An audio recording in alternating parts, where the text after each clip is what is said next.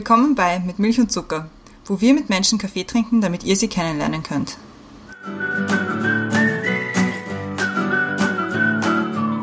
Willkommen zurück bei Mit Milch und Zucker. Neue Woche, neue Folge. Wir sind wieder da und diesmal bei uns zu Gast ist die Julia. Hallo Julia. Hallo. Brenda ist auch wieder da. Christiane ist auch wieder da. Ich bin auch wieder da. Hallo Ah. Christiane, hallo Julia. Ja. Hallo. hallo, hallo, hallo. Die Julia ist 31 und vom Beruf Account Director. Und wir sind vorher gerade drauf gekommen, dass die Welt ein Dorf ist, weil wir kennen doch viele Leute, die einander kennen und die wir kennen. Wir kennen uns aber nicht. Also wir sehen uns heute zum ersten Mal.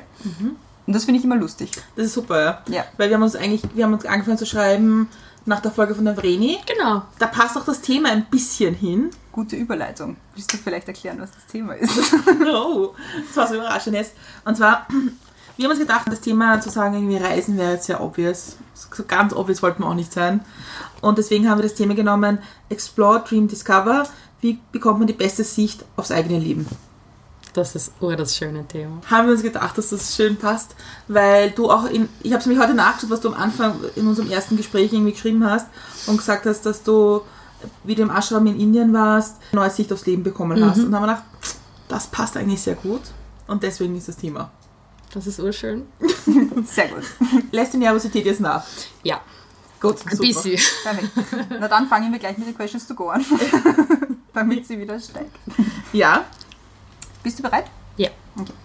Buch oder Kindle? Buch. womit kann man dir eine Freude bereiten? Mit Blumen und Rotwein. Mein liebstes Reiseziel bis jetzt war? Ich glaube immer noch Bali. Inspiration hole ich mir durch. Ich glaube Kochen. Ähm, Ich inspiriere mich selbst beim Kochen. Abschalten kann ich am besten bei. Beim Putzen. Früher wollte ich werden.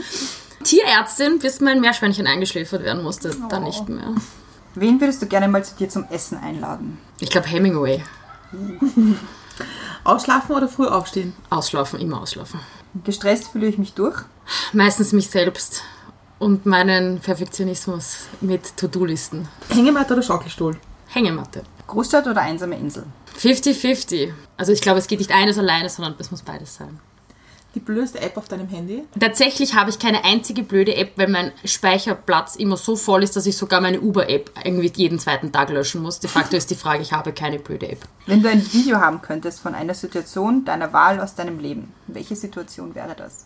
Tatsächlich glaube ich, der Tag, an dem ich äh, in Indien angekommen bin und einfach nur mein Leben hinterfragt habe und mir nur gedacht habe, so, wow, ich habe immer groß gehört, die Leute sagen, Indien ist urarg und es, man kriegt nur den Culture Clash und de facto war es genauso. Ja. Ich bin des Besseren bestätigt worden. Danke sagen möchte ich. kitschig meiner Mama, aber die ist halt einfach die Beste.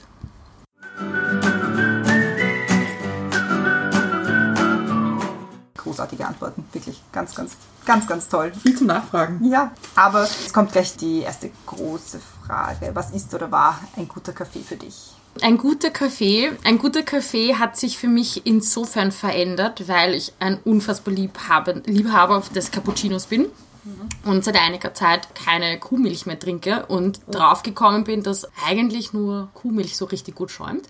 Und dann eigentlich in Wien mich bei Bäckereien und Kaffeehäusern durchprobiert habe mit Hafermilch, Sojamilch und so alles irgendwie ein bisschen grauslich. Und dann draufgekommen bin, dass der Ströck, und das klingt so cheesy, aber es ist wirklich der Ströck Cappuccino mit Sojamilch ist der leibendste Kaffee der Welt. Und ich, das ist, dass ich das jetzt in einem mit Milch und Zucker Gespräch sage, ist wirklich ein bisschen arg, aber es stimmt wirklich. Ich liebe Schwarz und ich liebe äh, also schwarzen Kaffee und ich liebe Espresso und das ist total super, aber wenn man einen richtig geilen Cappuccino mit nicht Kuhmilch haben möchte, Ströck. Ich bin auch starker Verfechter von Ströck-Kaffee. Der ist so gut. Der ist grenzgenial geil. Ich finde ich find das so witzig, weil, weil ganz oft sagen Leute so, also mein liebster Kaffee ist, und ich muss mich gleich entschuldigen dafür und da, da, da. Und es ist ganz oft ist das Starbucks, dass wir sagen, hm, ja. Aber ich finde, wenn, egal wo man Kaffee trinkt, das schmeckt einem, ja, who cares? Eh, aber man erwartet sich das halt beim Ströck jetzt nicht so wirklich. Und ich bin wirklich auch, ich lebe wirklich viel Qualität auf Kaffee. Ja. Und der ist einfach super. Das, Da verderbt man drüber. Ja, ich mag den Kurkuma-Latte bei, bei, beim Ströck. Ist der mit Sirup oder ist der mit. Ich glaube, er ist mit Pulver. Okay, ist schon mal gut. Ja, weil das, das Sirup ist mir zu süß. Ja, no Sirup. Aber der ist, der ist auch gut. Ja, ja. mal probieren. Ja, aber jetzt bist du doch viel unterwegs. Also, ich meine, du hast einen ganz tollen Blog, wir haben vorher schon darüber gesprochen. Der Weil ist so es schön. Bitte alle anschauen, weil es ist einfach so toll und es ist sehr inspirierend zum Kochen. Ich habe mir die Rezepte angeschaut und Uh. Wie du, also mein Kaffee trinkt man auf Reisen auch. Und ich finde, das ist auch ein Erlebnis irgendwie auf Reisen. Also man, ich finde, es gibt dann Situationen, die merkt man sich. Ja. Was sind so, so deine, wo du sagst, okay, das sind so Cafés auf Reisen, auf die, an die ich gern zurückdenke? Oh, da gibt's einige. Die, glaube ich, wohl der, der berühmteste Café ist ja dieser Ka- Kopi Luwak, dieser, der von dieser Meerkatze ja gefressen wird. Dann wird er ja ähm, ausgeschieden. Und dann wird er, glaube ich, irgendwie nochmal geröstet. Und durch diese, weiß ich nicht, Säure in deinem Magen äh, gibt sich irgendwie so ein ganz besonderer Geschmack. Natürlich habe ich den auch auf Bali gekostet. Widerlichster Kaffee auf der Welt, weil super, super sauer. Kostet, glaube ich, das Kilo, ich habe keine Ahnung wie viele, glaube ich 40 oder 50 Euro. War ein besonderes Erlebnis, weil ich mir in meinem Kopf war das so, oh mein Gott, der wird samtig sein und der wird toll sein und das war es nicht. Also das ist so mal dieser eine, dieser eine Moment, an den ich mich zurückerinnern kann. Ganz toll war auch, vor zwei Jahren war ich mit meiner Schwester in Peru und da haben wir am Tag, bevor wir den Machu Picchu, wir sind diesen Inca Trail gewandert, wo du ja wirklich fünf, fünf oder sechs Tage diesen, eh- also wirklich diese, diese, diese Wanderung machst von Cusco nach, zu Machu Picchu dann selber und am Weg dort einfach ist nix, gar nichts. Und du wanderst dann halt mit deinen Sachen und baust halt immer Zelt auf und baust es wieder ab. Und da kann ich mich erinnern, da haben wir, ich glaube, das war der Tag vorher oder zwei Tage davor, in the middle of nowhere einfach unseren Kaffee am, am offenen Feuer gemacht. Und das war so, keine Ahnung, das war ein Moment der unfassbaren Freiheit. Und ich glaube, der Kaffee war nicht einmal gut. Ich glaube, es war ein Erlöskaffee, aber es war, das hat sich in meinem Hirn eingebrannt. Und ja, was ich auf Bali auch richtig, richtig toll fand, um auf Bali wieder zurückzukommen, war, die haben, die haben ja diesen, diesen, diesen Löskaffee, oder es ist kein Löskaffee, ich habe keine Ahnung, was es ist, es ist einfach, du hast einfach dieses Kaffeepulver, das du mit Wasser übergießt und das setzt sich dann am Boden ab. Wie nennt man das? Das ist kein Löskaffee. Ist es nicht türkischer Kaffee, einfach normal, ja? Es ist aber irgendwie anders, weil es bleibt im, im Hefe drinnen und dadurch, dass es sich absetzt, trinkst du es eigentlich aus dem gleichen Glasel. Ja. Ist ich das türkischer Kaffee? Ich kenne es aus Bosnien, aber da brauchst du einen speziellen Kaffee. Der muss nämlich wahnsinnig fein gemahlen sein. Genau, das ist genau der. Und der ist mega, mega gut, ja. Ja. Mhm. Und das, den trinkst du halt auch ohne Milch und ohne Zucker und alles, ja. Auch mega gut, ja. Ja, das ist nämlich, also ich kenne es aus Bosnien. Aber dieser Kaffee aus Bali hat Mhm. zu Hause nicht, nicht annähernd so gut geschmeckt wie dort. Und Hast du ist- mitgenommen? Ich habe ihn natürlich mitgenommen, weil ich mir gedacht habe, so, ich muss mir mein Bali-Feeling nach Hause mitbringen. Mhm. Und äh, das ist einfach nein. Aber es ist nicht immer so, wenn man Sachen auch essen mitnimmt. Es Das ist immer ist- so, Ja, natürlich. es ist, es ist nicht das Gleiche. Man versucht irgendwie die Erinnerung mitzunehmen und das gelingt halt natürlich nicht. Außer bei Gin. Ja. Gin aus Schottland geht immer. Und Oliven aus Italien. Die habe ich jetzt am Wochenende mitgebracht aus, äh, aus Mailand. Ich habe sie natürlich abgefüllt in, in ein Tupperware, weil meine Freundin äh, wohnt in, in, in Mailand und das ist jetzt so unser Ritual geworden, die- nachdem die die besten Oliven dort haben, die in Wien ein Vermögen kosten und dort gar nichts. Damit musst du immer das Wasser ableeren, dann kannst du sie Ja. nämlich, und dann fülle ich sie mir ins Tupperware um und das ganze Handgepäck ist mir voll mit Oliven. Das ist jetzt genau der Status meines jetzigen Kühlschranks. Nix, Wein und Oliven. Perfekt, oder? Käse fehlt noch. Ja, aber wenn stimmt. die, ja, Kuhmilch ist halt. Ja. Käse geht ab und zu schon. Aber jetzt kommen wir zum Wesentlichen. Du bist, du hast dann irgendwann entschieden, du gehst jetzt nach Indien und machst Ashram-Yoga-Ausbildung. Richtig. Warum? What's the story behind that? Das ist eine, glaube ich, komplett gestörte Geschichte, weil ich, ich bin zu Yoga gekommen, das ist, glaube ich, war das 2016. Da war ich eben damals in Bali, ganz klassisch, oh mein Gott, das ist so Klischee. Bin nach einer Trennung eben nach Bali gefahren, habe dann dort irgendwie mal, einmal eine Stunde gemacht und habe mir eigentlich nichts dabei gedacht. Ich fand sogar ein bisschen Fahrt, war eine Hinstunde, aber war, war ein bisschen Fahrt. Dann haben wir gedacht, ja, okay, wenn ich nach Wien zurückkomme, probiere ich das mal. Habe das dann auch gemacht muss aber sagen, dass ich irgendwie in Wien nicht diese, also ich hatte nicht diese Erleuchtung von denen, von der Leute immer reden, ja. Die Leute reden davon, dass man irgendwie zen out und man, man kommt in diesen gewissen Gefühlsmodus. Ich weiß nicht, keine Ahnung, es ist mir nie passiert, ja. Und ich fand auch die Yoga-Studios immer ein bisschen oberflächlich und ich fand auch irgendwie, dass die Lehrer waren schon gut, aber irgendwie auch so das Publikum war irgendwie sehr, sehr so, pff, keine Ahnung, super enge Yoga-Pants und BH und es war irgendwie alles ein bisschen so, mm.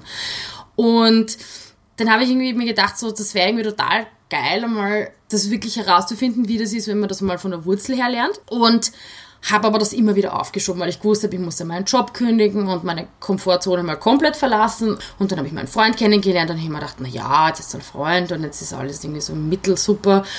Und der war aber total leer und der hat dann gesagt so, ja, wenn du weg gehst, dann gehst du weg, ist voll fein, ich komme noch hin und dich besuchen. Und der hat mich eigentlich vollkommen, also der hat mich so bekräftigt in dem und ich habe gesagt, aber es stört dich das nicht, wir kennen uns noch nicht so lange und dann bin ich voll lang weg und er hat dann gesagt, na, ich finde das super, du, ich glaube, das, das, das was ist, was du, was du machen magst. Und dann habe ich mir gedacht, okay, eigentlich hat er recht, okay. Und dann habe ich mal gegoogelt und es ist gar nicht so einfach, irgendwie eine Schule für einen zu finden, weil die Unterrichtsarten natürlich voll anders sind und irgendwie sehr viel Angebot halt ist. Und das Ding ist halt, du kannst irgendwie nach Bali gehen und du kannst dort auch eine super Ausbildung machen, glaube ich. Was für mich aber wichtig war, war irgendwie dieses, sich wirklich auch einen ganzen Monat aus dem Komfort, nicht der Komfortzone, sondern wirklich aus dem Komfort, den wir einfach gewohnt sind. Ein weiches Bett, geiles Wasser, super Kaffee, keine Ahnung. Also all das wollte ich einmal einen ganzen Monat wirklich weglassen und mir gedacht habe, so ich möchte mich einmal wirklich auf das Wesentliche konzentrieren. Und dann bin ich durch Zufall, habe ich mit einer Yogalehrerin in dem Studio geredet, die ich extrem toll finde und die einfach so mit ganz viel Herzblut irgendwie unterrichtet. Und die habe ich gefragt, wo sie ihre Ausbildung gemacht hat. Und die hat mir dann diese Schule empfohlen. Und dann habe ich das gegoogelt und die Beschreibung ihres dieses Yoga-Stils, den sie unterrichten, das war genau meins. Und das war einfach, das nennt sich holistisches Himalayan-Yoga. Ich hatte überhaupt keine Ahnung, was das bedeutet. Und ich habe ihnen dann nur geschrieben, so in dieser Beschreibung war dann so, okay, insert whatever. Und ich habe dann nur geschrieben, so, hallo, hallo.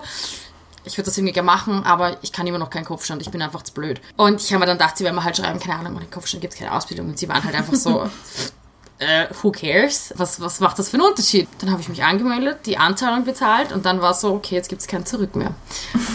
Dann habe ich meinen Job gekündigt und im Dezember ging es dann auch schon los. Dann war ich mit meiner Schwester ein paar Wochen in Sri Lanka und ähm, haben eine schöne Reise gemacht und dann ist sie nach Hause geflogen. Ich bin nach Delhi geflogen, war dann dort ein paar Tage alleine. Das war wie gesagt mein Cultural Clash des Jahrtausends.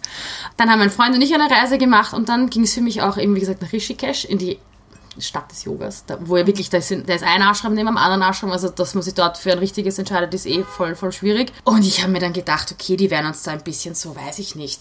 Ich habe keine Ahnung, was ich gedacht habe. Auf jeden Fall, in der Beschreibung ist gestanden, das ist super strikter Tagesablauf, es wird um 4.50 Uhr wieder aufgestanden, dann gibt es halt Morgenmeditation und Morgen-Yoga und da, da, da, da. Und ich habe mir gedacht, naja, das wird halt von Montag bis Freitag sein und dann am Wochenende dürfen wir wohl raus.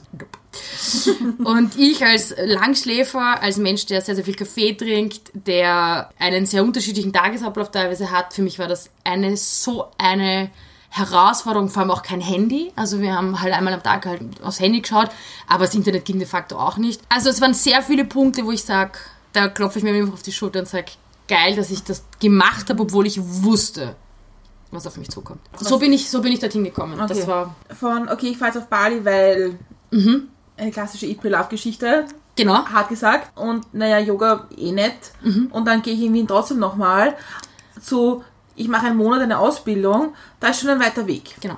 Das ist richtig. Ich habe angefangen, viele Sachen, also ich habe mich angefangen mit Literatur eigentlich ähm, in diese Richtung zu, zu beschäftigen. Also von, da gibt es ein, ein Basiswerk, wo es darum geht, einfach so, was ist das, was ist das Secret behind Yoga. Und in diesem Buch ist eigentlich drin gestanden eine Sache, und zwar, Yoga ist nicht das, was wir im Westen als Yoga kennen, sondern Yoga ist halt das, wo du in diesen meditativen Zustand kommst. Und alle Asanas, alle Arten von Atemtechniken, die du machst, machst du eigentlich nur, dass du diesen meditativen Status erreichst.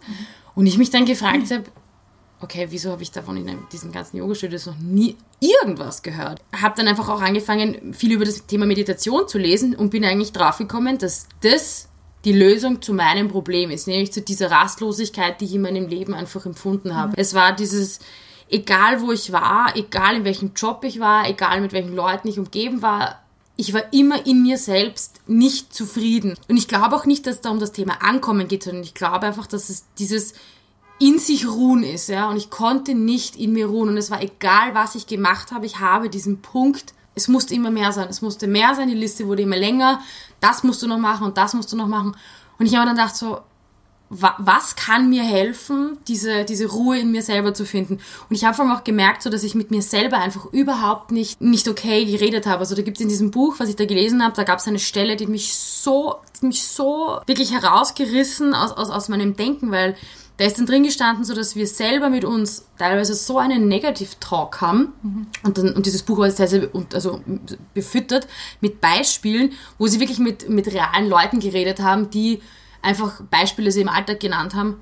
Und ich habe mich bei jedem Einzelnen wiedererkannt. Und es war egal, das waren Leute, die verheiratet waren, das waren Mütter, alleinerziehende Mütter, Mütter mit Partnern, Singles, Menschen, die glücklich oder unglücklich verheiratet waren, das war vollkommen egal. Und die hatten aber alle das gleiche Muster, nämlich, dass sie immer, wenn es halt irgendwie anstrengend, stressig oder was auch immer wurde, sie angefangen haben, sich selber innen unter Anführungszeichen zu bekriegen. Du liegst im Bett am Abend und du sagst dir selber so, du bist nicht gut genug, wieso machst du es nicht besser? Warum machst du nicht mehr? Wieso stehst du morgen nicht auf? Wieso hast du heute dieses Kipferl gegessen? Was auch immer. Und das ist so ein, so ein Kreis, der sich halt einfach dreht, ja. Und je mehr du halt diesen Self-Talk mit dir führst, und irgendwann bist du, glaube ich, einfach in so einem Loch, dass es irrsinnig schwierig ist, da rauszukommen.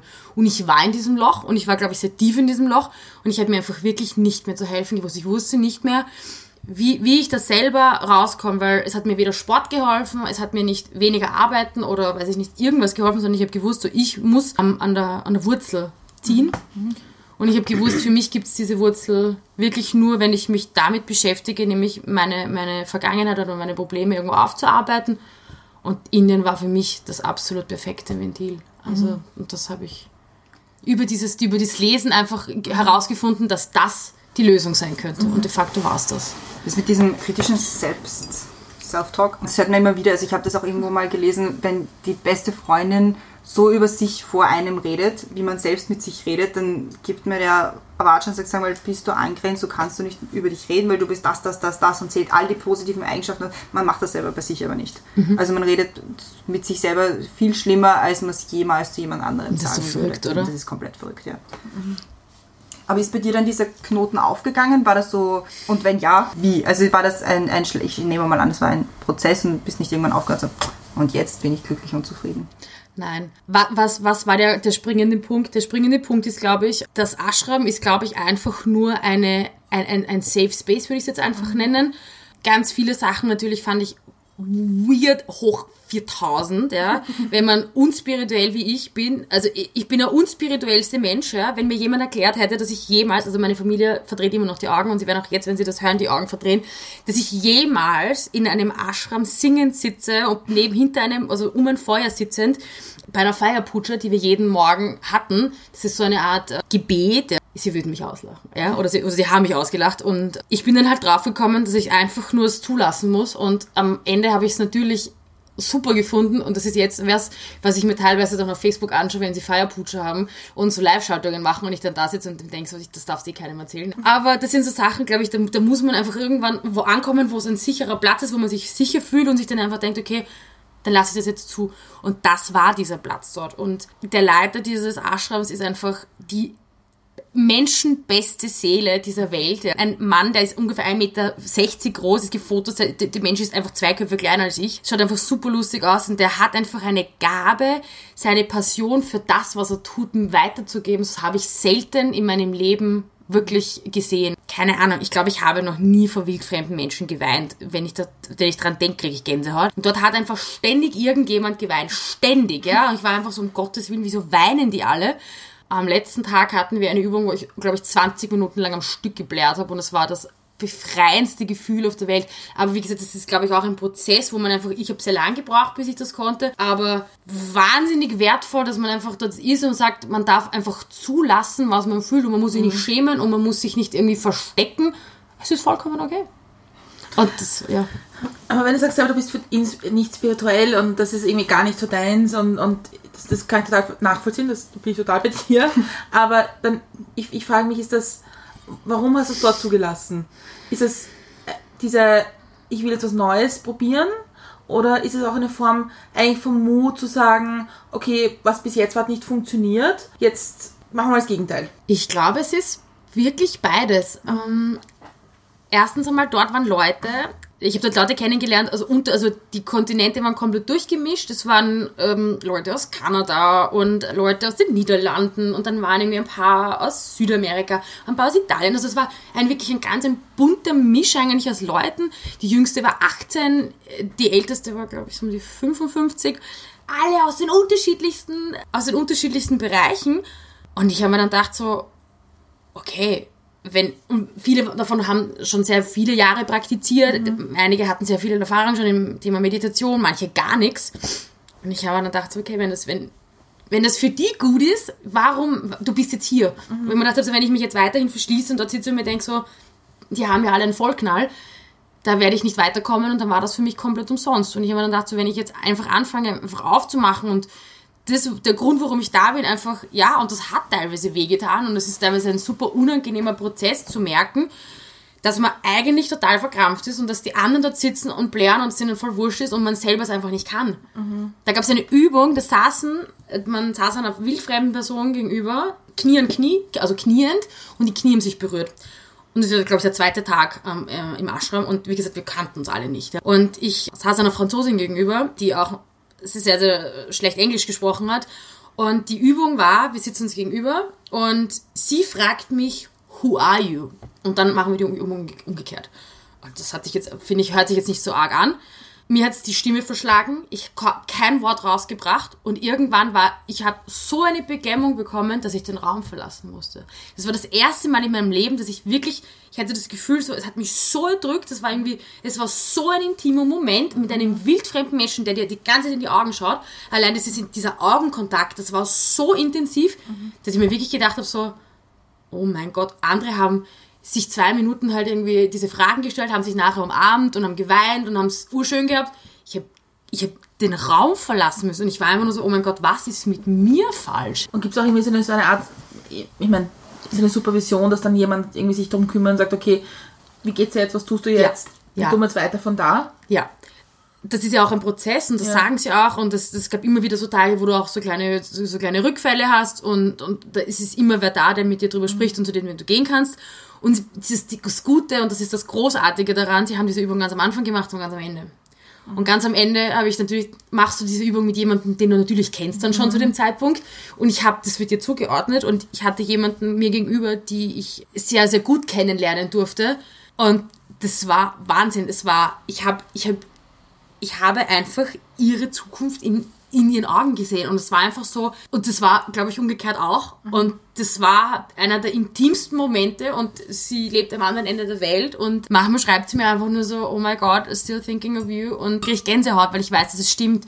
Und das ist so, das ist, glaube ich, auch was, was du zulassen musst. Und das war für mich so ein Learning, das von ich musste den Raum verlassen, ich kann keine Nähe zulassen zu, ich bin offen genug, um mit anderen Leuten einfach eine Empathieebene einfach einzugehen. Wenn du das so erzählst, und hast du auch gesagt, man, man legt sich selber so einen irrsinnigen Druck auf. Und wie hast du das gemacht, dass du nicht irgendwie komplett wahnsinnig geworden bist, weil eben bei dir eher am Ende des, des ganzen Prozesses dein Moment quasi war und nicht wie bei anderen nach 20 Minuten. Denke ich mir schon, dass man sich selber, also um Gottes Willen, eh wieder dieser negative Self-Talk, so, was ist eigentlich komplett falsch mit dir, warum kannst Ja. du das nicht?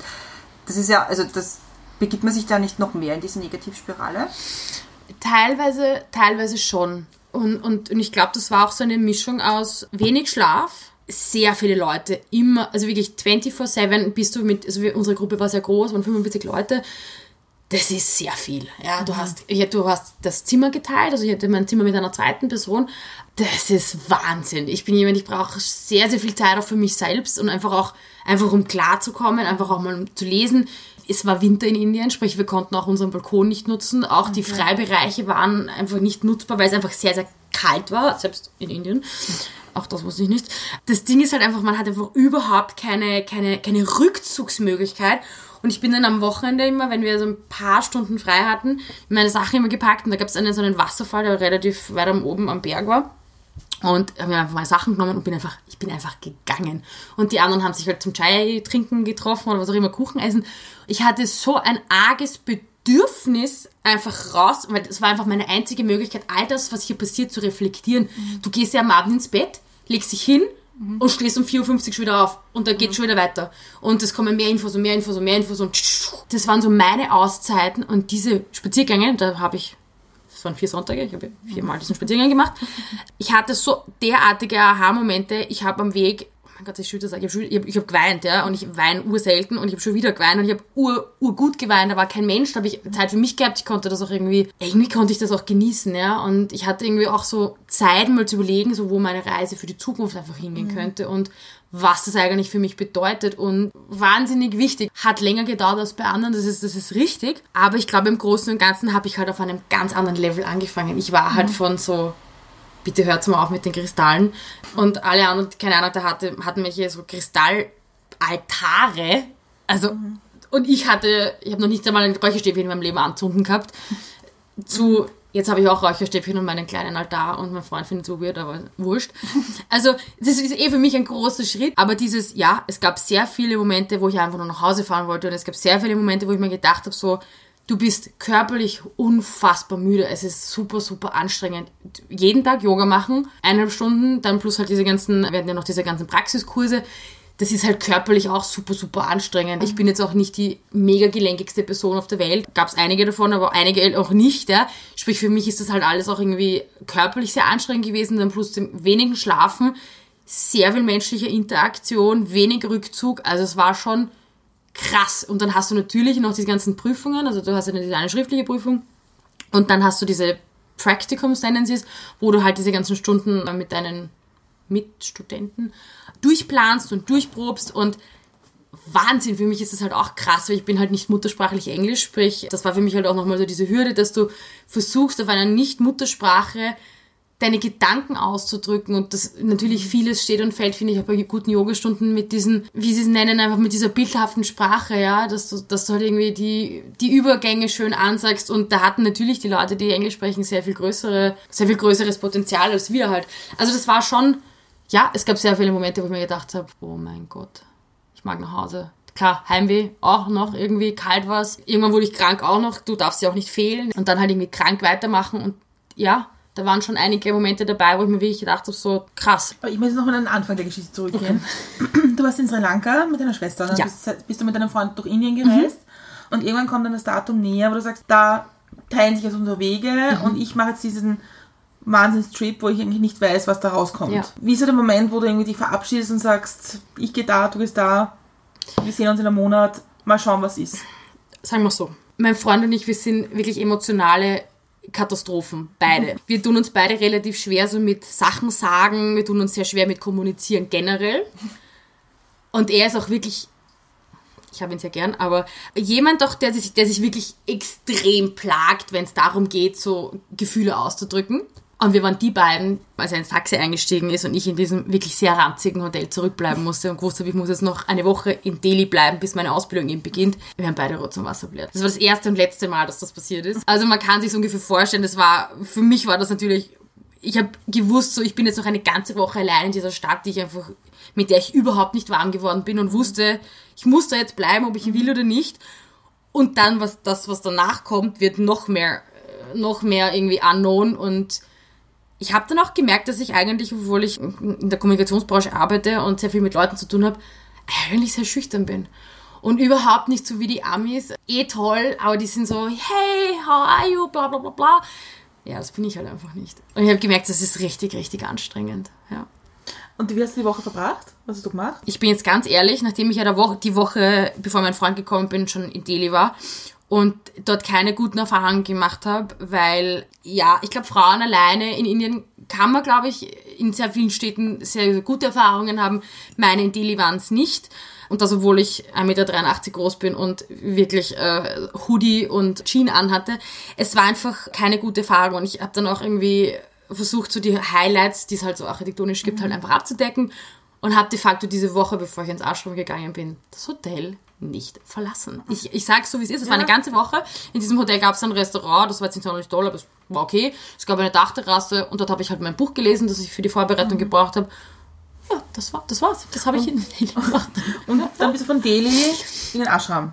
Genau, und das, da hat man, also sie haben uns in, in Delhi abgeholt, die meisten Leute, wie gesagt, schon direkt nach Delhi geflogen sind und dann gab es ein Sammelhotel. Dort bin ich dann auch hingefahren und habe dann eine Nacht dort verbracht, die natürlich sehr schlaflos war, weil ich nicht gewusst habe, so, mhm. okay, da checken jetzt so viele Leute ein, wie geht's morgen weiter, keine Ahnung. Es war dann doch, glaube ich, ich glaube, die Busfahrt waren sieben Stunden, also von Delhi nach Rishikesh. Ich glaube, es waren circa sieben mhm. Stunden.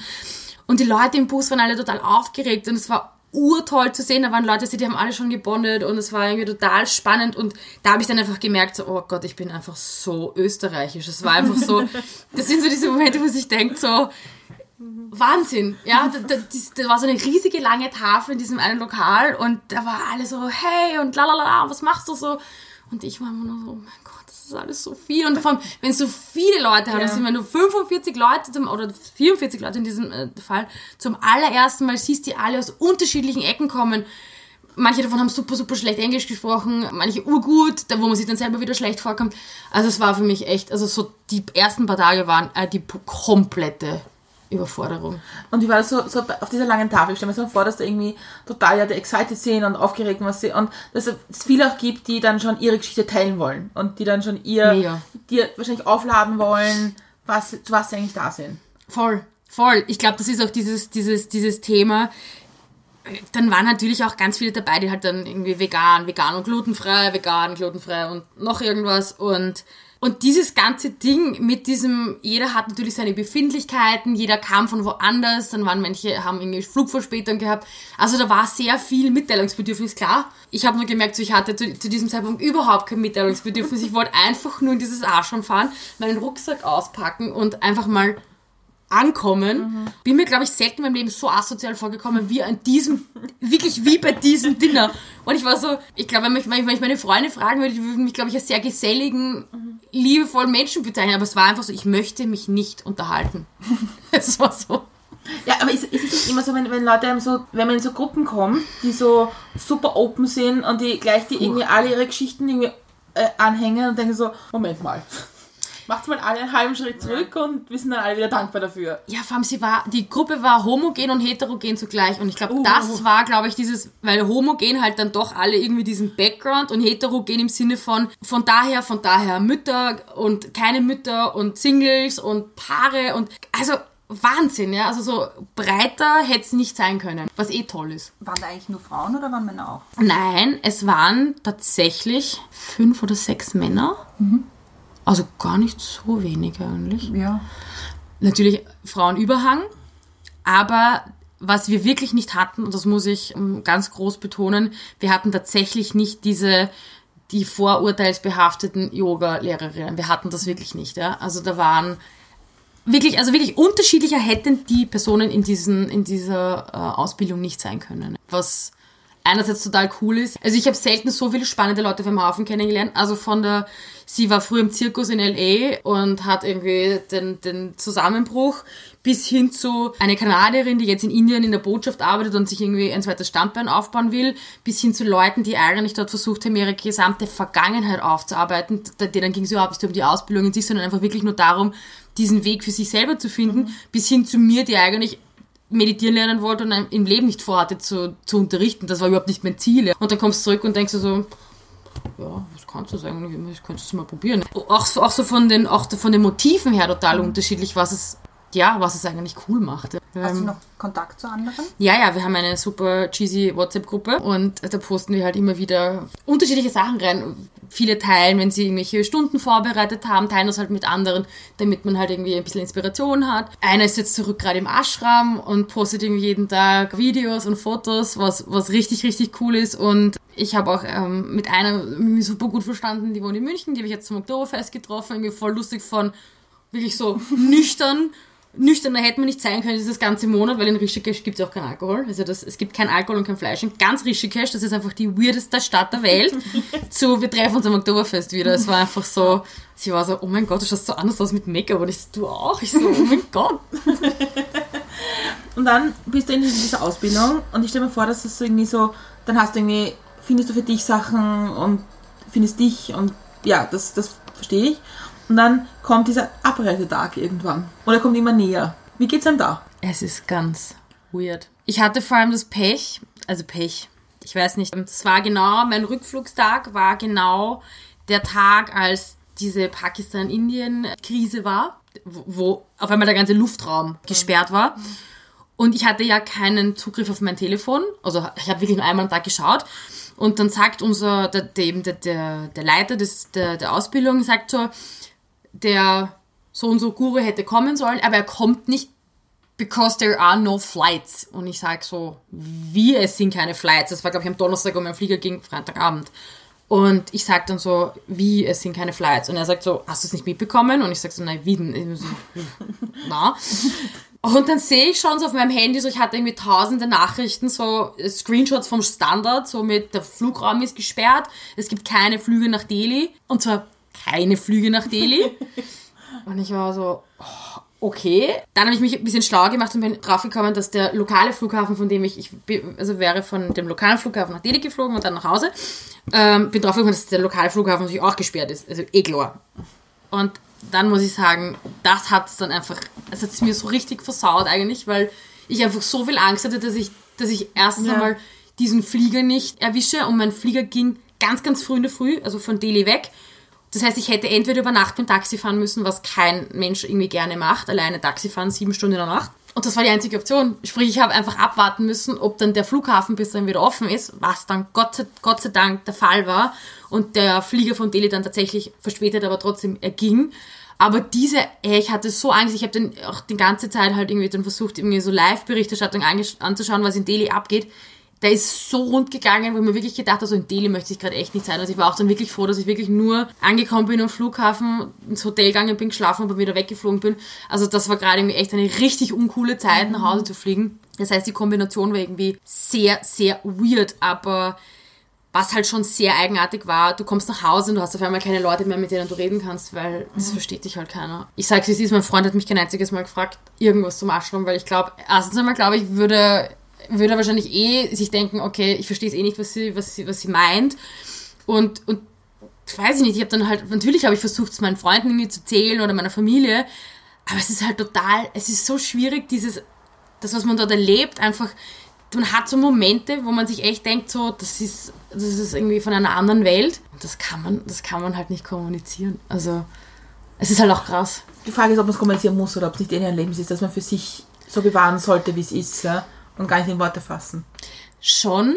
Da bin ich, da bin ich vollkommen bei dir. Was aber schon so ist, wenn du, wenn ich, ich dürfte mich halt charakterlich einfach verändert haben. Also ich bin auch, glaube ich, war sehr ruhig, also nach dem Zurückkommen. Und, und das halt schon sehr viele Leute gesagt haben, so, boah, du bist so, also so wirklich so richtig ruhig, ruhig. Also so, ich habe auch irgendwie ganz lang gebraucht in der Früh. Ich bin normalerweise jemand so, ich stehe auf, fertig. Und ich habe einfach extrem lang gebraucht für Sachen. Ja? Und ich habe auch gemerkt, so, ich war einfach als, als Mensch total viel langsamer. Ja? Und, das, und das ist dann halt schon Leuten aufgefallen. Und wir haben dann halt versucht zu erklären, woher das kommt. Man kann das irgendwie nicht so artikulieren. Es passt auch nicht in unsere Welt leider. Nein, überhaupt nicht. Gar nicht. Also, Ist halt die Frage, ob es langsam ist oder entschleunigt ist. Und ob wir das einfach nur als langsam wahrnehmen, so wie wenn jemand vor dir auf der Straße geht und denkst, um Gottes Willen, zwei Schritte schneller würden dir jetzt auch nicht wehtun. ich, ich stelle mir das so, wenn- ich kenne das nur von, wenn ich so länger weg war, so, und man eigentlich nicht heim wollte, so richtig. Oder, also du bist dann schon irgendwie nach Hause und freust dich auf deine Familie und Freunde und Bequemlichkeiten, die wir haben. Kaffee. Fließend Wasser nehme ich mal an, Ja. warmes Wasser. Ja. Hm. ja, aber andersrum denkst du auch so, ich möchte auch das nicht verlassen, was ich irgendwie da habe. Und ich finde es immer so, ich finde es so emotional, so total schwierig, dieses Ankommen in Wien. Erstens die grantigen Grenzbeamten und die grantigen Menschen. Das ist unsere übliche Geschichte, dass das schon beginnt am Gate, wo du ins Flugzeug nach Wien Oh mein einsteigst. Gott, ja. Das ist das Schlimmste. Wenn du so noch irgendwo bist. Ja. So. Also das erzählen wir öfters. Also mir geht es immer so, wenn ich aus England von meiner Familie zurückgefahren bin und bist eh schon irgendwie angefressen, weil du jetzt irgendwie heim musst. Und dann gehst du auf dem Gate nach Wien und denkst dir so, ja. Danke. Willkommen zu Hause. Ja, ja, das stimmt. Das ist wahr. Ja, aber du bist dann irgendwie in Wien angekommen und alle so, hey, Gott Dank bist du wieder da. Und du, denkst, und hast du gedacht, Ja, es war, es war extrem komisch, weil es war ja dort zwar Winter, aber es war halt nicht so Österreich-Winter, sondern es war halt Indien-Winter. Sprich, ich hatte halt dann irgend so eine, so, im Ashram haben wir nur weiß getragen. Okay. Und ich hatte so eine Walla Walla Hose an und, und irgend so eine Kette um. Und ich habe einfach den Blick meiner Mutter gesehen. Das sieht man auch auf den Fotos, den meine Schwester gemacht hat. So, der Blick war einfach so, das ist nicht mein Kind. das erste, was meine Schwester, meine Schwester und ich, wir lieben halt so Pizza und Rotwein. Das ist so unser, unser, unsere größte Liebe. Und ich habe dann halt gesagt, so, dass ich halt dann doch keinen Alkohol getrunken habe. So keinen einzigen Schluck. Dann doch irgendwie so einige Wochen. Und ich habe dann irgendwie mir gedacht, so, okay, ich würde das urgern weiter, weiterführen, so dieses nicht Alkohol trinken, weil es einfach mir ur, ur gut getan hat auch und irgendwie, man schaut einfach viel schöner aus, es ist einfach wahr. Das erste, ich komme am Flughafen an und meine Schwester sagt, so, ich habe einen Ti- Tisch reserviert in der Pizzeria Volante, es gibt Rotwein und, und Pizza. Und dann habe ich gewusst, okay, da kann ich eh nicht Nein sagen. Ja. Das hat keine fünf Sekunden gedauert, hat es mir schon eingeschenkt. Ja. Das war, ich hatte noch so ein bisschen genippt so am Wein und es war so, okay, schon gut, okay, ich habe es vermisst. Und es war dann echt so, es ging eh voll schnell, ja. Also es, Ich für mich habe ja meinen neuen Job dann, ich glaube, ich bin am Freitag angekommen und mein neuer Job hat am Mittwoch begonnen. Also das war dann auch schon echt ein großer, also wirklich ein großer Break von Indien und irgendwie sehr spirituell Leben zu Marketing. So. Du leitest jetzt gerade selber die nächste Frage ein. Total super, Dankeschön. Nämlich, ähm, was die Menschen und oder Ereignisse dich geprägt haben. Ich nehme mal an, der Ashram war eins davon. Aber wir waren gerade in der Geschichte, da wäre irgendwie meine Anschlussfrage gewesen. Wie hast du es dann irgendwie, das, was du für dich gelernt hast oder für dich über dich erfahren hast auch in Indien, wie hast du das irgendwie in deinen Alltag in Österreich integriert? Sehr gute Frage.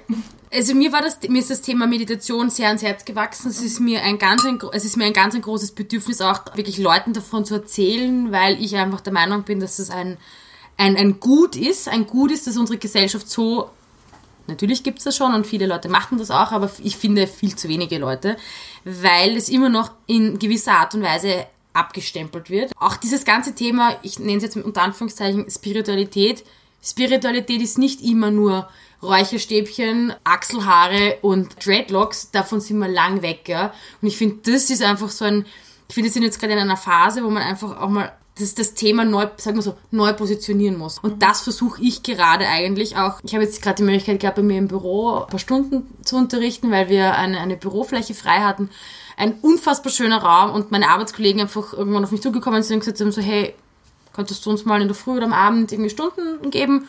Und ich habe dann gesagt, ja, aber wisst ihr was, ich bereite was vor, eine Stunde für eine Früh und eine für am Abend, einmal so wirklich so en- energetisierend und halt am Abend wirklich auch ein bisschen so runterkommen. Und war für mich eine unfassbare Erfahrung, weil ich mir gedacht habe so, also Akanda Yoga hat eben diese fünf, also das ist das Besondere an dieser, dieser Schule, in der ich war, die haben, also jede Stunde hat fünf Kernelemente. Das ist Asanas, klar, die, die, die, die Körperübungen, dann Pranayama, das sind die Atemtechniken, dann gibt's Yogic Wisdom. Yogic Wisdom heißt eigentlich nur so viel wie, es gibt eine kleine Hintergrundgeschichte, einfach, dass du besser in das Thema einsteigen kannst und irgendwie diesen Alltagskonnex ein bisschen spürst. Meditation, das ist ein, ein, ein ganz essentieller Punkt. Und Mantren. Und wenn man mit Mantra anfängt, da siehst schon, die Leute sitzen schon da und es dreht ihnen die Fingernägel auf. Ich habe in, auch in der Beschreibung zu, zu meiner Stunde damals das extra reingeschrieben. Ich habe extra reingeschrieben, so es wird, äh, es wird ein Mantra geben und dieses Mantra wird uns auch die Stunde begleiten. Und das ist ein essentieller Teil und ich werde das auch nicht weglassen. Das hat auch unser, unser Lehrer immer gesagt in der Schule so, if you don't do it, you are not ready. They are ready, you are not ready. Und das war dann so mein Ding, so, okay, you are ready, so, du wirst das machen. Ich habe dann, ich habe, okay, es war ein bisschen blöd, ich habe ein sehr schweres Mantra rausgesucht, das war ziemlich blöd, glaube ich, für die erste Stunde. Deswegen hast du dann auch schon gesehen, so die Leute waren ein bisschen so, "Ah, okay, so mit so, Call and Response singen, es war ein bisschen schwierig. Also es war halt ein holpriger Einstieg. Wenn man dann dachte, okay, es war halt einfach ein schwierigeres, ein zu schwieriges Mantra, es gibt ja auch einfachere Mantren. Und habe dann für eine Morgenstunde ein, ein einfaches Mantra rausgesucht, einfach nur mit zwei Wörtern. Und es ist so gut angekommen, weil, glaube ich auch, ich habe mich mit der Geschichte sehr viel mehr identifizieren können. Und auf einmal habe ich gemerkt, so, es kommt bei, der, bei den Leuten einfach an. Du hast auch gemerkt, so, dass sie loslassen, dass sie mitmachen. Und dann ist eine nach der Stunde zu mir gekommen und hat dann gesagt, so, sag mal, du, die, die war, sie war eben, ähm, die ist Freelancerin und die kannte mich jetzt irgendwie noch nicht so lang. Und hat dann gesagt, so, machst du das schon lang? Und ich habe gesagt, na, das war jetzt gerade meine zweite Stunde, wenn du es genau wissen magst. Ich jemals unterrichtet habe und sie war so, was?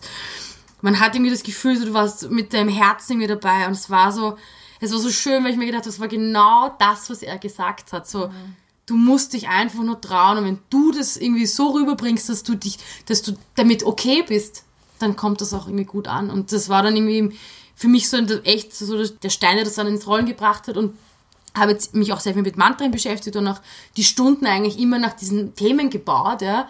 Und dass mir jetzt Leute erzählt haben, zum Beispiel die eine hat jetzt ihre Masterprüfung ge gerade gehabt und sie hat mir dann gesagt so, dass sie vor ihrer Prüfung, wo sie so nervös war, das Mantra sich gesagt hat, weil sie sich erinnern konnte, weil ich ihr erzählt habe, sie soll immer auf die Einatmung, das war, das ist, das, das so haben. Ähm, das ist ein kleines Mantra, aber trotzdem hat sie immer dann eingeatmet und hat so und haben beim Ausatmen einfach nur gedacht, ja.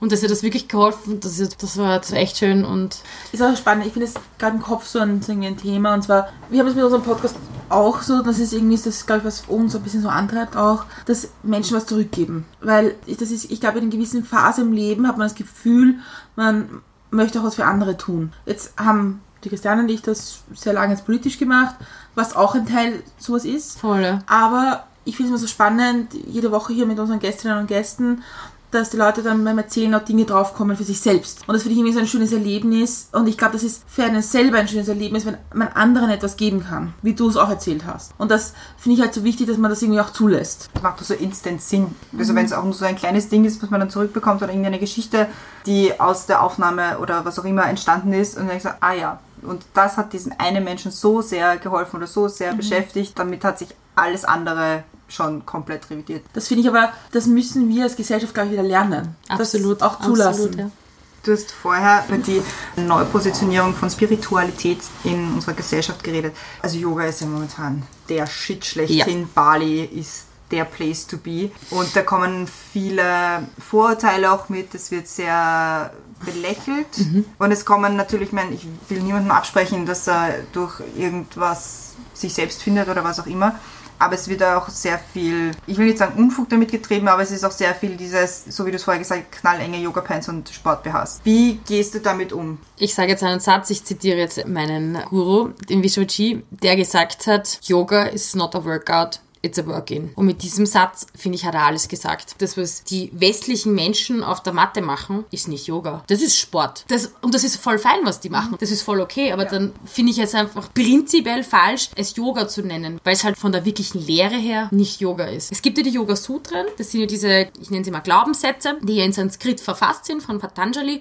Und es gibt ja hunderttausend Übersetzungen und jede Übersetzung ist irgendwie anders. Und ich habe ein paar deutsche und englische Übersetzungen gekauft und ich bin drauf gekommen, dass ich es einfach überhaupt nicht verstehe, weil jede Übersetzung anders ist und glaube ich total viel Interpretationssache. Aber, und das ist total wichtig, das erste oder eines der wichtigsten Sutren ist Yogas Chittavrita Niroda. Das heißt Distilling of the Mind. Also das heißt, Yoga ist, wenn deine Gedankenwellen flach sind. Und das ist genau das, was wir in der Meditation haben. Sprich, du hast in dem Yoga Sutra die Antwort darauf, was Yoga ist. Nämlich Yoga ist nicht rumhüpfen, Yoga ist auch nicht irgendwie singen, sondern Yoga ist dieser Zustand, den wir haben, wenn wir mit uns selber so im Reinen sind, dass wir nicht dieses, wie, wie die Bücher meistens einen Monkey Mind haben oder Puppy Mind oder was auch immer, es gibt hunderttausend Ausdrücke dafür, nämlich dieses, was wir wahrscheinlich meistens haben, dieser vollkommene Wahnsinn, ja, wo du irgendwie von einem Ding zum anderen hetzt, sondern das ist dieser Zustand, wo wir einfach sind und sein dürfen. Und das ist, glaube ich, so das, wo wir mit Neupositionierung unter Anführungszeichen hin müssen, dass wir einfach diese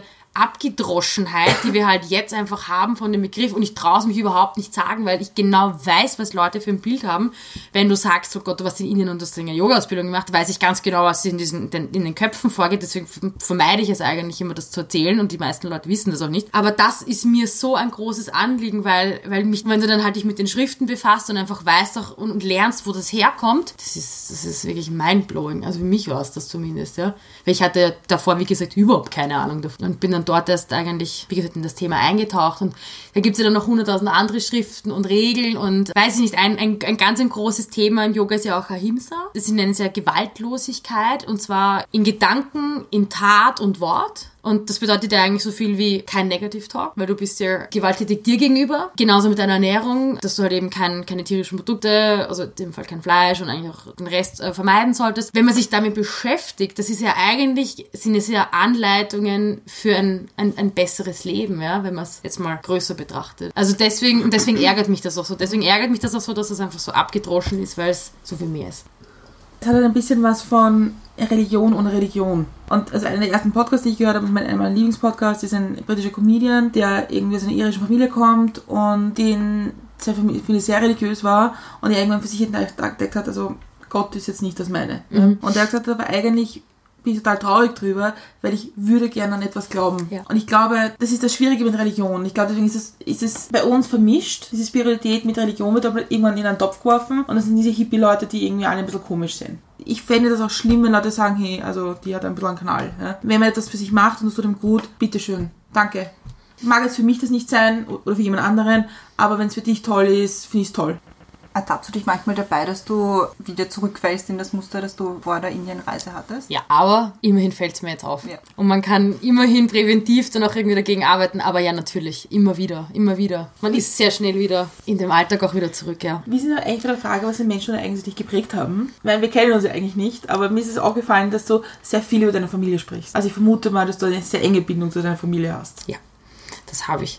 Und da würde ich gerne eine Anekdote erzählen und sie ist witzigerweise auch aus dem Ashram. Und ich, ich werde sicher wieder Gänsehaut kriegen, aber ich erzähle jetzt trotzdem und das ist eine Geschichte, das ist Wahnsinn. Ich habe eine sehr enge Bindung zu meinem Opa. Seit Kind schon, ich bin die erste, ich bin das erste Enkelkind und Wahnsinn, ja. Diese, diese Beziehung war immer eine sehr enge und eine sehr, sehr auf Augenhöhe. Also es war irgendwie kein Vergöttern oder so, sondern es war einfach eine sehr, sehr, eine sehr, sehr tolle Bindung. Ist sie immer noch, möchte ich dazu sagen. Ich weiß nicht, was, was los war, aber mein Opa hat diese ganze, das ganze Thema Indien einfach nicht gut gefunden. Und das hat er mich auch, er hat es nicht kommuniziert, aber er hat es mich spüren lassen. Ich habe dann einmal versucht, das Thema anzusprechen und er hat mir dann gesagt, so ja, ich bin doch so eine sehr, sehr erfolgreiche und sehr, sehr kluge Frau und warum ich das mache und das ist doch alles Blödsinn und jetzt habe ich einen Freund und warum fahre ich jetzt nach Indien und ich meine, was, was soll denn das eigentlich, ja?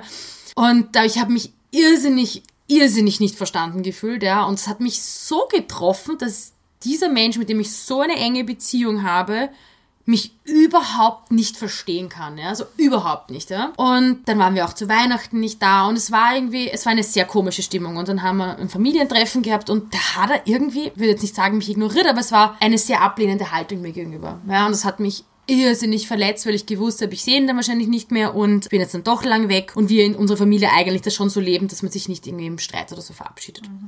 Dann bin ich, wie gesagt, weggeflogen und dann war ich, wie gesagt, im Ashram, wenig am Handy. Und dann war einmal, wie gesagt, wir hatten diese Feierputsches, immer dieses, dieses Morgengebet, sage ich jetzt einfach, ich nenne es jetzt einmal Morgengebet, jeden Tag in der Früh. Und es war Anwesenheitspflicht. Also es war Teil unserer Ausbildung. Und wie gesagt, die ersten zwei Wochen fand ich es ein bisschen nervig und ich habe es überhaupt nicht gecheckt. Und dann irgendwann bin ich reingekommen und habe mich eingegruft damit. Und immer am Wochenende hat diese Feierputsche ein Thema gehabt. Eines Wochenendes war dann eben das Thema Ancestors Healing. Und er sagt dann zu uns, wenn dieser kleine, also er hat ein Papierschnipselchen herumgegeben und so eine kleine Schale und wir sollen einfach mit einem Stift den Anfangsbuchstaben dessen, an wen wir denken, an den Vorfall, an den wir denken, was auch immer wir denken, den Anfangsbuchstaben draufschreiben, das da reinwerfen, das schmeißen sie dann ins Wurffeuer und damit ist einfach mal, es ist einfach mal weg. Ich habe irgendwie witzigerweise an das gedacht. Es hat mir, mir ist einfach aufgefallen, dass mir das extrem wehtut, dass er das irgendwie nicht gut findet oder mich da überhaupt nicht irgendwie supportet oder unterstützt mhm. und auch nicht versucht, mich zu verstehen, ja. Und habe das dann da reingeworfen,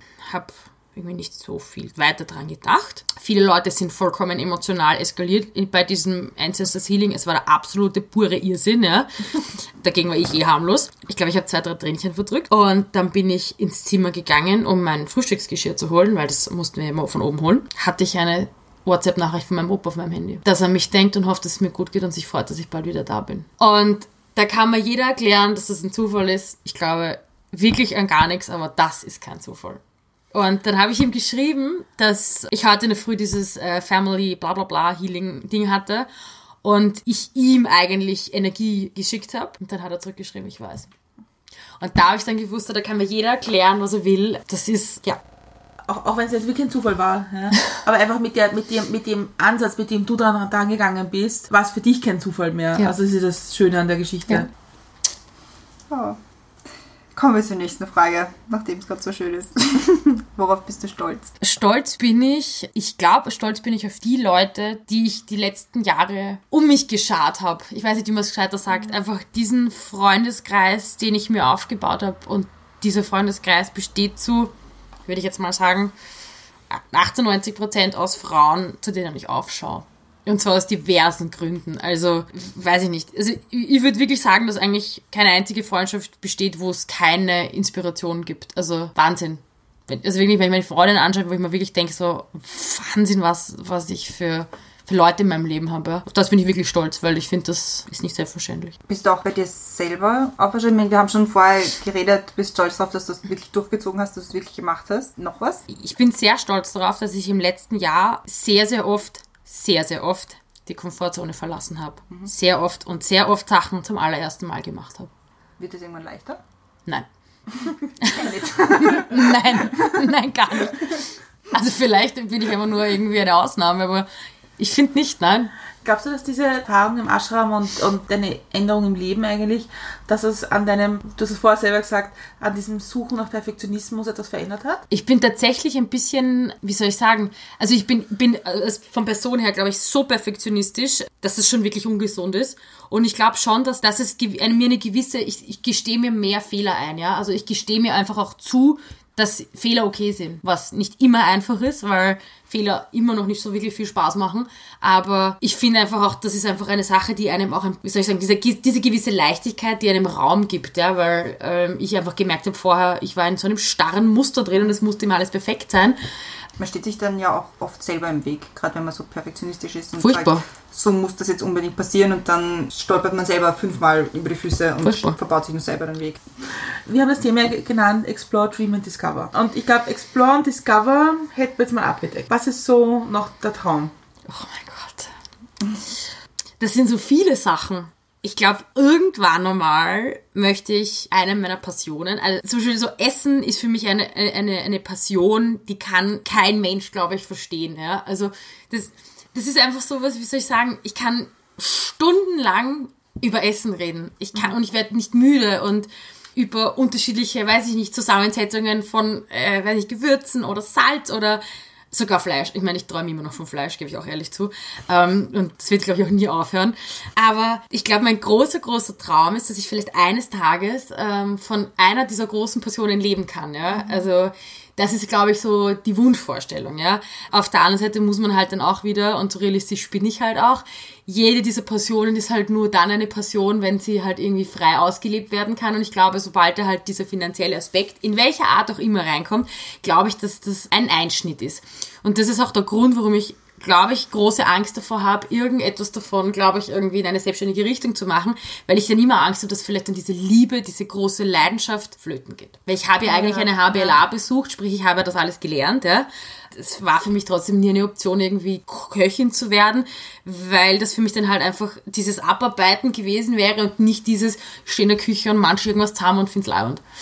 Das ist wieder diese österreichische Denke, finde ich. Das ist total österreichisch, ja. Weil es ist dieses ganz oder gar nicht. Richtig. Weil Aber es deswegen ja, gibt's ja unsere Webseite, wo wir versuchen, Das ist so toll. Bitte anschauen. Deswegen versuchen wir das ein bisschen dort, also ich glaube, das, was uns, glaube ich, gelungen ist, dass wir unsere Liebe, ich glaube, wir wollen einfach nur unsere Liebe transportieren. Wir wollen unsere Liebe transportieren für, fürs Abenteuern und eigentlich für die Liebe zum Essen. Und das ist eigentlich, das war eigentlich unser, als wir damals dieses Projekt gegründet haben oder beschlossen haben, dass wir das jetzt wirklich machen, neben unserem vollkommen wahnsinnigen Job, ja, war das, wir haben uns eine Flasche Rotwein aufgemacht, lagen uns irgendwann weinend in den Armen und haben gesagt, ja, wir machen das jetzt. Und so ist das entstanden, ja. Und ich finde das irgendwie, das sagen uns auch Leute, dass sie das spüren, dass Leute spüren, dass wir das mit Liebe machen. Und das ist, finde ich, mir das Aller, Allerwichtigste und das möchte ich auf gar keinen Fall, dass das verloren geht. Und das ist halt natürlich meine Angst, dass das passieren würde, wenn wir sagen, wir machen nur noch das. Es sind genauso, es sind ja genauso Momente, wo dann einfach Leute zu einem kommen und sagen, hey, ich war genau in der einen Bar, die ihr da in eurem Food Guide drinnen hattet. Wie mega war die eigentlich? Oder weiß ich nicht, ich finde es einfach urschön, wenn man irgendwie in Lokale reingeht, die vielleicht jetzt nicht schön sind oder so, aber vielleicht einen richtig coolen Besitzer haben und Genauso was hatten wir zum Beispiel in Lissabon, wo wir eine Woche in Lissabon verbracht haben vor zwei Jahren und das nichts gemacht haben eigentlich. Wir waren am Web Summit und haben eigentlich nichts gemacht, außer den Web Summit zu besuchen und eigentlich mehr die geilsten Bars und Tapas-Lokale auszuprobieren. Und gelandet sind wir in irgendeinem, das ist glaube ich, eh glaube ich wahrscheinlich ziemlich bekannt, aber wir hatten dort einfach den allerleibendsten Abend, ja. Und wenn ich die Fotos heute anschaue, kriege ich, krieg ich, muss ich lachen, weil ich einfach weiß, wie viel Bauch ich hatte an dem Abend vor lauter Lachen, ja. Das ist einfach voll schön, wenn Leute schreiben so, oh mein Gott, wir waren dort auch und es war so super. Und ich denke mir so, ja, genau das wollen wir halt irgendwie, dass Leute irgendwo hinkommen und sich zu Hause fühlen, weil wir halt irgendwie für sie das Beste ausgesucht haben, unter Anführungszeichen. Du hast gesprochen vom Reisen und Bauchweh vom Lachen. Mhm. Damit komme ich zu meiner nächsten Frage. Und zwar, was bringt dich zum Lachen? Oh mein Gott, urviel. Ähm, Memes, natürlich. Oh Gott, ich liebe Memes. Ich könnte, also ich glaube, ich bin der Mensch, der sich stundenlang irgendwelche depperten Memes abhauen könnte. Oder ähm, ich glaube, ich, ich bin so jemand, ich finde so Situationskomik sehr, sehr lustig und ich lache halt auch oft über Sachen, die man nicht lustig finden sollte, aber ich finde es halt einfach lustig. Ähm, aber was bringt mich zum Lachen? Ja, ich, also sehr viel Lachen tue ich persönlich mit meiner Schwester, weil die einen genau gleichen Schuss hat wie ich, ja. Und ich glaube, man sehr, sehr selten jemanden findet, der einfach klarerweise so viele unfassbar depperte Momente mit jemandem erlebt hat wie äh, eine Schwester und meine Schwester ist nur eineinhalb Jahre jünger als ich. Und ich glaube, am aller, allermeisten kann ich über mich selber lachen. Ich kann unfassbar mich viel selber, also selber über mich lachen, weil ich äh, bin auch so die Königin des Fettnäpfchen. Oh, Das ist äh, eine meiner ganz großen Leidenschaften, ja, dass ich äh, in sehr große Fettnäpfchen trete und es noch nicht einmal merke. ähm, also Ich muss jetzt auch meine Lanze für Geschwister brechen, weil du hast mir gerade so aus der Seele gesprochen. Ja, Weil extrem. Reisen durch nur mit meinem Bruder. Weil man kann sich mit Geschwistern, erstens man kann sich wunderbar streiten und das passiert, finde ich, in Urlauben mit Geschwistern. Und man ist aber nachher immer noch Schwester und Bruder. Genau. Ja, man kommt sich nicht aus. Ja, man kann nicht Schluss machen deswegen. So ist es richtig, ja? Äh, und man tickt halt schon ähnlich. Also Das hat Vor- und Nachteile. Das hat sehr beim viele... Reisen hat es schon Vorteile, finde ich. Also bei meiner Schwester, mir ist es die perfekte Mischung. Meine Schwester ist, ähm, ist vom Beruf Mathematikprofessorin.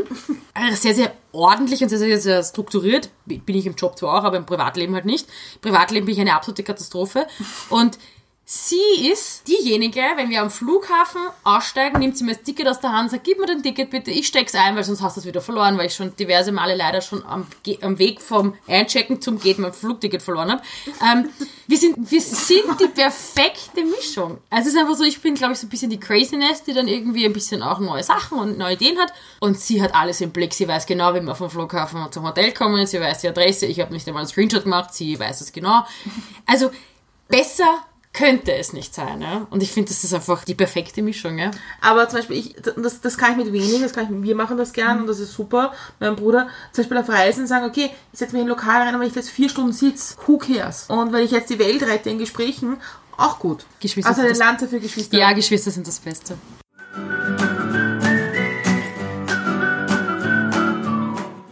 Wir sind schon am Schluss angelangt. Komischerweise, weil gefühlt waren das so 10 Minuten, die wir geredet haben.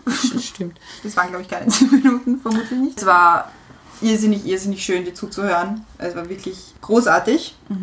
Mir fehlen so ein bisschen die Worte. Aber jetzt kommen wir noch zur, zur letzten Frage. Und zwar, gibt es noch irgendwas, was du uns gerne sagen möchtest? Oder was du dir auch den, den Hörerinnen und Hörern vor allem sagen möchtest? Ja, da nutze ich natürlich diese Möglichkeit gleich und sag, Leute, lernt's oder lasst euch lernen, meditieren. Habt keine Angst und wenn es am Anfang total schwierig ist und es gar nicht funktioniert, das ist total normal. Einfach mal jeden Tag, vielleicht einmal eine Woche probieren, jeden Tag in der Früh zehn Minuten hinsetzen, Augen zumachen und versuchen wirklich die Gedanken kommen und gehen lassen beobachten, aber nicht bewerten und einfach mal schauen, was sich bei euch im Alltag verändert und ob sich was verändert. Und kann euch sagen, es wird sich was verändern. Und wenn man sich jetzt den Podcast angehört hat und sich gedacht hat, boah, die Julia, die ist schon echt cool, wo findet man dich? Man findet meine bessere Hälfte, die Diana und mich im Internet unter unserem, also unserem Blog findet man unter www.rastlos-gelöst.com. Das ist weird, ja, aber ihr werdet das finden. Wenn ihr sonst irgendwie Lust auf Yoga und Co. habt, findet ihr mich auf Instagram unter the Viennese Travelette. Da gibt es auch ein bisschen so Yoga und Inspiration und Kochen, ganz viel Kochen. Unbedingt reinschauen. Es ist alles so schön und so schön fotografiert. Und alle Links kommen natürlich auf unsere Facebook-Seite, in den Blog und auch auf Instagram. In die Shownotes. In die Shownotes, genau, da kommen wir auch noch hin. Überall. Yippie. Man wird dich finden. Dann bleibt es mir noch, danke zu sagen fürs Kommen und irgendwie für die Initiative, dass du uns angeschrieben hast und irgendwie so offen, dass wir uns irgendwie gleich treffen und dass wir das irgendwie machen und dass du so offen erzählt hast, so Dinge, die doch persönlich sind, finde ich super. Und ich finde es wirklich, ich habe es wirklich sehr, sehr, sehr inspirierend gefunden, auch irgendwie an sich zu arbeiten. Also danke dafür. Ich sag danke. Spaß gemacht. Und ich habe jetzt nämlich tatsächlich die allerletzte Frage, Stimmt, ja. weil ich nehme für die Christiane manchmal weg. Und zwar, wie trinkst du jetzt deinen Kaffee? Schwarz. Im, ab und zu mit Sojamilch, aber eigentlich schwarz.